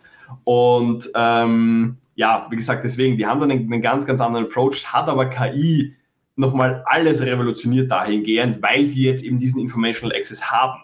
Ja? ja. Und auch das ist sowas, das, das sagt man oft so, aber ich habe irgendwie oft das Gefühl, niemand hat das wirklich verstanden, was das eigentlich tatsächlich bedeutet. Spannend, sehr, sehr interessant. Jetzt schon ein paar Mal auch äh, das Wort äh, KI gefallen. Vielleicht machen wir auch da mal äh, den Schlenker zu, denn das würde mich echt auch noch interessieren, wie ihr dazu steht. Nutzt ihr selbst irgendwelche, vielleicht verbinden wir es sogar mit einer Frage generell mit Tools. Ähm, also nutzt ihr künstliche Intelligenzen für euch? Wenn ja, welche, wie und vielleicht generell auch, was sind euch bei euch die wichtigsten Tools? Mm, also KI ich weiß nicht, man ist, glaube ich, so in ein paar WhatsApp-Gruppen drin oder in der einen oder anderen Facebook-Gruppe oder man sieht das auf LinkedIn und jeden Tag kommt da was Neues und ja, ne, hier das AI-Update und so weiter und so fort. So fort. Am Ende auch da wieder extrem viel Shiny Object. Was wir im Kern machen, ähm, ist ChatGPT nutzen für Basic ähm, Text und ähm, Review Analysis. Dafür mhm. ist es gut. Du kannst natürlich auch extrem coole Copywriting-Texte damit schreiben und wenn du mhm. das richtig gut prompten kannst, dafür finde ich es auch nice. Ähm, Im Alltag ist es eine extreme Unterstützung bei allen möglichen Texten, ähm, teilweise auch E-Mails ähm, und so weiter und so fort. Beispielsweise, wir haben jetzt zwei Stellenausschreibungen ähm, ausge, ausgeschrieben für, für Atlas. Ähm, also, by the way, wenn da draußen ein richtig kranker Amazon-Operator ist, ähm, haut uns gerne an, wir suchen. Verlinken wir nochmal unten. Bitte, bitte. Und Nee, aber jedenfalls da ist es natürlich eine extreme Erleichterung. Ähm, es gibt natürlich noch diese ganzen Review-Tools, Schulex, Sellerboard, äh, Review, ähm, glaube ich, Review Scout.ai. Genau, genau. Äh, die drei gibt es auch noch. Damit kann man halt recht schnell Reviews analysieren. Das ist auf jeden Fall auch eine echte Hilfe. Ähm, Gerade Review Scout ist ja echt cool, wenn man da mehrere Händler ähm, vergleichen kann. Ähm, aber other than that, auf KI jetzt bezogen, haben wir da jetzt nicht die, die krassesten Gamechanger gesehen, für uns jetzt persönlich. Ja, finde ich äh, interessant, also ähnlich bei uns, dennoch irgendwie bei mir mittlerweile tatsächlich ChatGPT offen, aber wie du sagst, ist sehr, finde ich, äh, textlastig. Ne? Also wenn es einfach in Richtung Text geht, dann ist einfach KI auch bei uns stark im Spiel. Wir hatten auch so Berührungspunkte mit, mit Journey, wo wir einfach so gewisse Dinge versucht haben, teilweise auch einfach Briefings für Designer, dass man es einfach versucht hat zu visualisieren.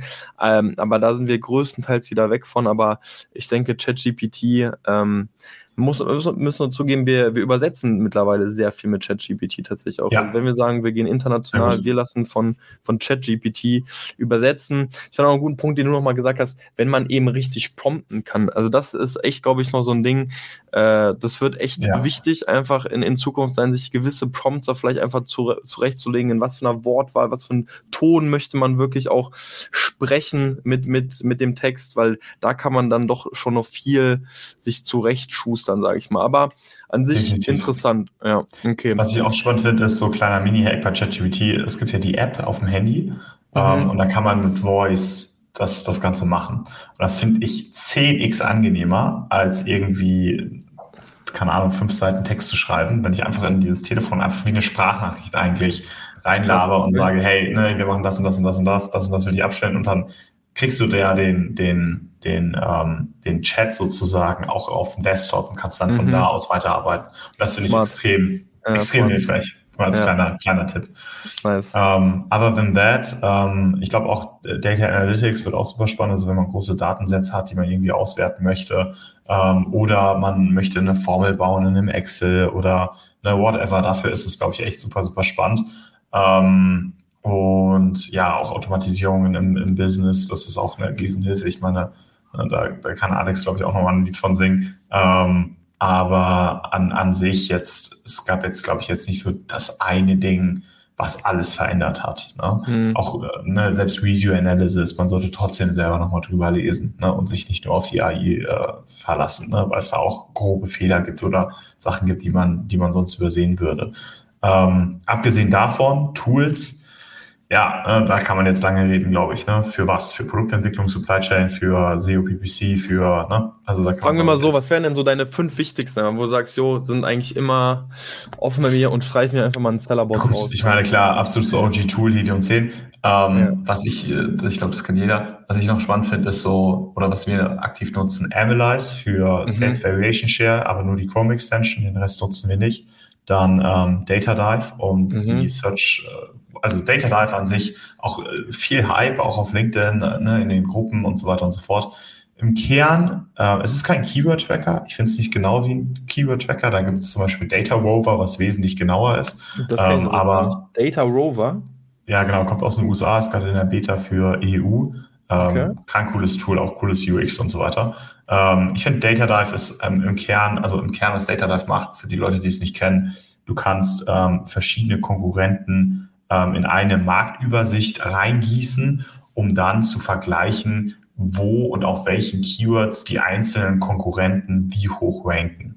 Damit kannst du eine einfache Schlussfolgerung machen, die sehr, sehr mächtig ist, wie viel Suchvolumen die einzelnen Konkurrenten in deinem Marktumfeld abdecken. Und damit kannst du wieder einen einfachen Schluss ziehen, ist dieser Seller gut in SEO und PPC? ist der ja. Seller gut in der Keyword Research, was dir dann natürlich auch wieder zeigt, wie hart wird die Konkurrenz sein. Ne? Klar, in einem, keine Ahnung, Knoblauchpresse-Nische, ne, so bestes Beispiel, da muss ich jetzt nicht eine große SEO-Analyse machen. Da gibt es Knoblauchpresse und Knoblauchpresse Edelstahl und da hören die Keywords auch auf. Ne? Ähm, aber bei allem anderen, gerade bei emotionalen Spielzeugprodukten, gerade bei Produkten, wo man auch auf ähm, High Search Volume, Low Converting Keywords, also sowas wie Geschenke für Kinder, Geschenke für Frauen, äh, Geschenke für Männer, Geschenke für Kinder 18 Jahre ähm, gehen kann. Da ist das Tool meiner Meinung nach super, super spannend. Ähm, auch nochmal, um das auf das Thema Traffic anzugehen, in den USA SEMrush, um externen Traffic zu mhm. analysieren. Mhm. Auch sehr, sehr spannend. Ähm, was gibt's noch? Was haben wir noch im, im Alltag? Data Fried. Geilstes Tool. Oh. Seller Fried. Seller Fried. Okay, was, ja. was macht das? Das, das ist basically wie Helium 10 und Steroids, aber 10x cooler. Ich finde das UX nicht so schön wie, wie Helium 10, aber die Daten sind teilweise 10x von Helium 10. Also auch so ein ähm, Multitool ist das chinesische Helium 10. Alle chinesischen Händler nutzen Sellersport nicht oder teilweise auch Helium 10, ne, aber Sellersport ist so ein bisschen das OG-Tool. Was cool bei, bei Sellersport ist, Sellersport ist das einzige Tool, wo du ähm, den maximalen und minimalen Bit auf dem Keyword schon vor dem Launch herausfindest. Das ist eigentlich, ich habe keine Ahnung, woher die die Daten haben, ehrlicherweise. Ähm, also manche machen ja extra so, legen Produkte ja dafür an, um sowas irgendwie herauszufinden, ne? Ja, ja, genau. Und das kriegst du halt damit mit Sellersport raus. Ähm, ich meine, klar, da sind Search Screen Performance Daten hilfreicher vorab teilweise, ne, um vor allem die Conversion Rate auf dem Keyword herauszufinden. Ähm, kannst du ja auch schon vorher ziehen, indem du einfach ein FBM-Produkt anlegst, ne, Backend voll machst mit Keywords, ein State rüberlaufen lässt und zack, hast du nächste Woche die Surgical Performance Daten, ähm, was dann auch in der Produktentwicklung eine Rolle spielt, ne? Gerade Thema Suchbegriffanalyse, Kunden suchen, Keyword, keine Ahnung, Auto rot ne, oder T-Shirt rot kaufen aber dann blaues. Ne? Das sollte, sollte man auf dem Schirm haben.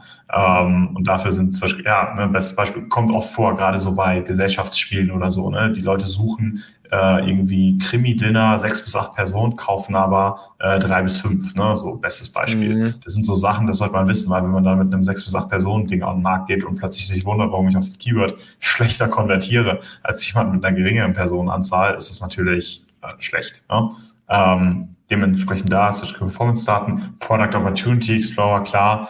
Ähm, an sich jetzt auch nicht so das krasse Overhype-Tool, aber auch für zwei Sachen gut. Erstens, ich habe alle meine Konkurrenten, auch wenn sie gerade out of stock sind, auf einem Schirm, ähm, weil das nach 360 Tage Klickanteil sortierbar ist. Und wenn ich gerade einen Seller habe, der vielleicht einen riesigen Anteil an Klicks in der Nische hat, aber gerade out of stock ist, sehe ich den da trotzdem, wenn der in dem letzten Jahr eine Relevanz hatte. Und ich sehe da auch diese Search äh, Conversion Rate an, an sich. Ich finde generell so diese ganzen Daten, Data Dive, Search Performance Daten, Product Opportunity Explorer Daten oder Data Rover Daten, gerade hinsichtlich Keywords und Keywords Conversions. Das ist irgendwie so, dann sagt ihr Helium 10, 20.000 Suchvolumen an, Search Performance Daten 2000, Product Opportunity mhm. Explorer das, ne? alles irgendwie so ein bisschen wild. Aber es gibt hier eine gute Tendenz es gibt hier eine gute Tendenz, ist das Keyword High Converting oder ist es Low Converting? Wofür brauche ich das? Ja, ich brauche das für meine Produktentwicklung, um zu verstehen, okay, sucht der Kunde danach oder danach, ne? weil das äh, beeinflusst eventuell auch die Wichtigkeit von Features. Ne? Mhm. Äh, gut, da können wir jetzt auch nochmal eine Stunde, glaube ich, drüber reden, ne? wie man am besten USBs entwickelt und so weiter. Aber bottom line, um auf die Tools zurückzukommen, Helium 10, Data Dive, Seller Sprite, SEMrush, Ship-Savvy, um Masterkarton-Einheiten zu optimieren. Ähm, was gibt's noch? Hilf mir Entry Alex. One, halt Entry One, Lagerbestandsmanagement. Auch OG, OG Tool. Ich glaube generell ja. so, das ist auch immer oft äh, irgendwie so die, die Frage, jeder sucht immer nach dem neuesten Hack, nach dem neuesten Tool, das alles verändert. Das, aber am Ende des Tages gibt es das halt einfach nicht. Ja? Und auch so Sachen wie Data Dive wird massiv gehypt. Jeder denkt sich, boah, ich brauche das unbedingt, ich muss das unbedingt haben. Das ist so geil. Ja, weil du kannst einfach in Helium 10 reingehen, die Daten ins Excel. Wenn du ein bisschen, bisschen gut im Excel drinnen bist, dann ziehst du halt nicht auf einen Klicks, sondern brauchst halt zehn. Aber du kriegst ja. die gleichen Daten raus. Ja? Also es geht einfach immer so ein bisschen darum, ähm, viele Tools, ich sage ganz ehrlich, viele Tools haben auch einfach gar keine Daseinsberechtigung, weil alles, was sie machen, ist, die nehmen Daten, die eh frei verfüglich sind und bereiten die einfach grafisch schön auf und damit ja. war's. Also wie gesagt, jeder, der Basic Excel Skills hat, kann das Gleiche machen. Fair, fairerweise, Alex, fairerweise, deine Definition von Basic Excel Skills ist halt irgendwie, ne, ich programmiere mir da mein Python-Skript, aber. Nee. Ja, aber, aber stark, also ich, ich finde spannend, was du gesagt hast mit, äh, eigentlich kannst du die Daten selber ziehen, ähm, weil Ach, wir hatten Data Dive tatsächlich, um ganz kurz darauf einzugehen, und haben gesagt, ja, okay, aber so rein theoretisch die ganzen Outliers und so, wir können uns das auch selber ziehen. So. Und deswegen war das tatsächlich genau der Grund, um zu sagen, ich glaube, wenn du so, ich glaube, es konnte 150 Dollar oder so. Ich glaube, da haben wir gesagt, komm. Ah, es, äh, es, gibt mittlerweile eine, eine, so eine Low-Base-Version, die kostet irgendwie 40 ah, okay. oder so oder 30. Ah, also. okay, okay. Aber da haben wir einfach gesagt, ey, komm, das können wir uns wirklich sparen. So, wir haben da einfach unsere Templates gebaut. Ähm, deswegen, ähm, jo, gehe ich absolut mit. Um, ähm, man, muss, man muss dazu sagen, ich glaube, so von den Newcomer-Tools in den letzten zwei Jahren hat Data Dive schon den krankesten Impact geleistet. Also gerade dieses, du siehst auf einen Blick, ähm, wie gut oder wie schlecht ein Competitor im SEO-Game ist. Das hat vorher jetzt kein anderes Tool gemacht. Ne? Und deswegen mhm. haben die auch ihre Daseinsberechtigung. Ist es, wie du gesagt hast, 150 Euro im Monat wert. Wenn ich Anfänger an, bin, mach genau, an welcher Stelle stehst du? Ja. Genau, an welcher Stelle stehst du, ne? Und wie viel äh, Effizienz und Performance in deinem Produktentwicklungs- oder SEO-Optimierungsprozess willst du rausholen mit einem externen Tool? Wovon ja. ich gar nichts halte, sind PPC Automation Tools, sei es mhm. irgendwie mhm. Quartal, Perpetua, Packview oder whatever. Das ist irgendwie alles, mit, egal mit wem du redest, alle sagen irgendwie, irgendwie läuft's nicht. Ähm, oh, ist eigentlich ganz lustig. Und ähm, dann vielleicht auch so ein bisschen underrated, Taskmanagement, ne, so klingt so mhm. simpel, aber machen viele nicht. Ne? Ja, ne, mach dir doch mal deine Routineaufgaben in den ClickUp-Overview. Oder wenn du nicht ClickUp nutzen willst, dann nutze halt Asana, Trello, Notion oder Monday oder whatever, ne, je nachdem, mhm. wo, du, wo du halt äh, stehst. Ähm, meiner, meiner Meinung nach ist Click aber am besten, aber da. Ja, lustig. Also wir hatten letzte Podcast-Folge, äh, wir haben diskutiert, also bei uns war ja, äh, ging es um, um Monday versus ClickUp. Äh, wir haben uns oh. für Monday am Ende des Tages entschieden, weil es aber auch schon lief, muss man oh, zugeben. Oh, ähm, also ich weiß, ihr seid absolute ClickUp-Fans. Ähm, ihr habt ja viel bei, bei Atlas Operations auf ClickUp initial am Laufen gehabt, deswegen äh, war zumindest äh, der Free Trial am Start. Ähm, aber ich, irgendwie man muss, eine Sache muss man Monday nutzen, gerade wenn wir externe Leute hinzuholen wollen. Äh, kein, fast kein Tool war so intuitiv zu bedienen wie, wie Monday. Also mhm. wir brauchen gar kein Loom oder so. Die Person kommt rein und weiß direkt, was wo wie ist. Es ist super intuitiv. Der Klicker braucht schon eine gewisse Einarbeitungszeit, das ganz klar. Genau. Es halt kommt vom Umfang her jedes Mal wieder irgendwie über, überraschend, was du mit dem Ding halt alles machen kannst. Mhm. Ähm, auch der, eben der Richard zum Beispiel, dieser Chinese von vorhin, der hat zum Beispiel sein ganzes Influencer-Setup in KickUp gebaut. Das heißt, du kannst mhm. da ja auch die Automations mit, mit verknüpfen, dass also VAs, die den ganzen Tag nichts anderes machen, als Influencer zu screenen auf, auf YouTube, auf TikTok und Co., tragen die dann quasi ein ClickUp ein, worauf eine, eine automatische E-Mail-Sequenz getriggert wird an diese Leute raus ähm, da dann teilweise halb, also halb automatisierte Konditionen dann verhandelt werden. Dann hat ein Skript geschrieben, ähm, das quasi scraped, ob der Post jetzt schon live ging, der quasi live gehen sollte in einer gewissen Deadline. Wenn nein, dann geht auch wieder eine, eine Follow-up raus. Also Krass. das ist alles wirklich eigentlich fast, jeder, fast einen Click-up. Ja, jeder, der gerade, jeder, der gerade zuhört und keine Ahnung hat, was mit Automation oder so gemeint ist, der kann einfach mal irgendwie Zapier oder Make.com googeln oder ChatGPT fragen. Weil ich, so habe ich mich gefühlt, als Alex das erste Mal zu mir kam, na, wir müssen das alles automatisieren. Ich so, hä, was willst du denn automatisieren? Ne? Wie das überhaupt? Ne? Und dann, äh, ne? Äh, ja. alles ja, kann mein, Lieblingsthema, ja. ja. Stark. Stark, stark, stark. Okay, vielleicht nur, aber also um das mit den Tools so ein bisschen auch abzuschließen, was ich richtig spannend fand, also Data Rover, äh, wie, wie ich gerade rausgehört habe, die sind jetzt in dem EU-Rollout. Rollout in der Beta, genau. Der Beta. Genau, die machen einen ganz guten Job. Aber am Ende auch da wieder, ne? Also so, das ist ganz nice, hat ein cooles UX, aber Helium 10 Keyword Tracker also gets the job down. Also es ist so generell alles so von diesen Tools, es sind so nice Enhancements oder das macht es mhm. ein bisschen besser, aber das verändert jetzt auch nicht das Game. Ne? Also ja. Also es ist halt immer gut für uns Clickbait, also weil wir können dann schreiben, diese zwei Tools brauchst du, um Seven Figure zu gehen. nee, am Ende brauchst du um, um, um Seven Figure zu gehen, und zwar Prozesse, Zeit und viel Arbeit und Kapital. Und so, äh, that's it. Nur ganz kurz, also Seller Sprite war das andere, oder wie, wie ja, Seller, genau, Seller Sprite. Sprite. Ist so wie Helium 10. Es ist okay. eigentlich ähnlich wie Helium 10. Das Auch da wieder so, so macht es jetzt Sinn, alles zu switchen probably not, ne? aber es ist auf jeden Fall ganz cool. Okay, sweet. Jungs, wir haben eigentlich noch ein paar Themen auf dem Tisch. Wir sind aber oh, tatsächlich, äh, wir sind aber tatsächlich so ein bisschen jetzt hier schon am Ende angekommen. Ähm, und ich glaube, wir haben echt super viel spannende Themen schon gecovert. Aber ich würde gerne auf eine, auf einen letzten Punkt so ein bisschen noch eingehen. Ähm, und das ist eben, dass wir versuchen, gemeinsam so ein bisschen in die Zukunft zu blicken, was ihr nämlich glaubt, ähm, was, auf was es im Jahr 2024 ankommen wird. Ihr könnt es auch kurz halten. Ähm, ich glaube, ich werde jetzt keinen Hack mehr von euch hören. Man, ich finde es sehr interessant, wenn man euch mit euch spricht. Ihr, ihr seht, das Amazon-Game schon aus einer sehr schönen Makroperspektive und er beruht euch einfach auf Principles, wenn, gerade wenn ihr auch sagt, hey, worauf kommt es wirklich an? Es sind die Produkte hast du denn dein Taskmanagement im Griff? Ihr sagt selbst, es kommt gar nicht auf die Tools an. Deswegen finde ich sehr spannende Punkte auf jeden Fall. Nichtsdestotrotz, lasst uns gemeinsam so einen kleinen Blick in 2024 wagen. Glaubt ihr, es gibt irgendwelche großen Veränderungen oder auf was sollte man sich vielleicht auch ähm, im nächsten Jahr konzentrieren? Es wird alles teurer. Das wurde ja jetzt schon angekündigt ne, auf LinkedIn. Amazon-Fees steigen. CPCs werden mit Sicherheit auch steigen. Jeder, der sich denkt, boah, äh, mal eine 50 Cent Klickpreis, das ist viel, der soll mal in die USA gucken. Da zahlt man irgendwie drei, vier Dollar. Ne? Ähm, SEO und, und PPC wird mit Sicherheit auch wieder wichtiger. Ne? Also, dass man mehr Kampagnen abbildet, sich da auch so ein bisschen Gedanken macht. Ich bin auch kein Fan davon, PPC ähm, outzusourcen. Ich würde das alles mhm. in-house lassen.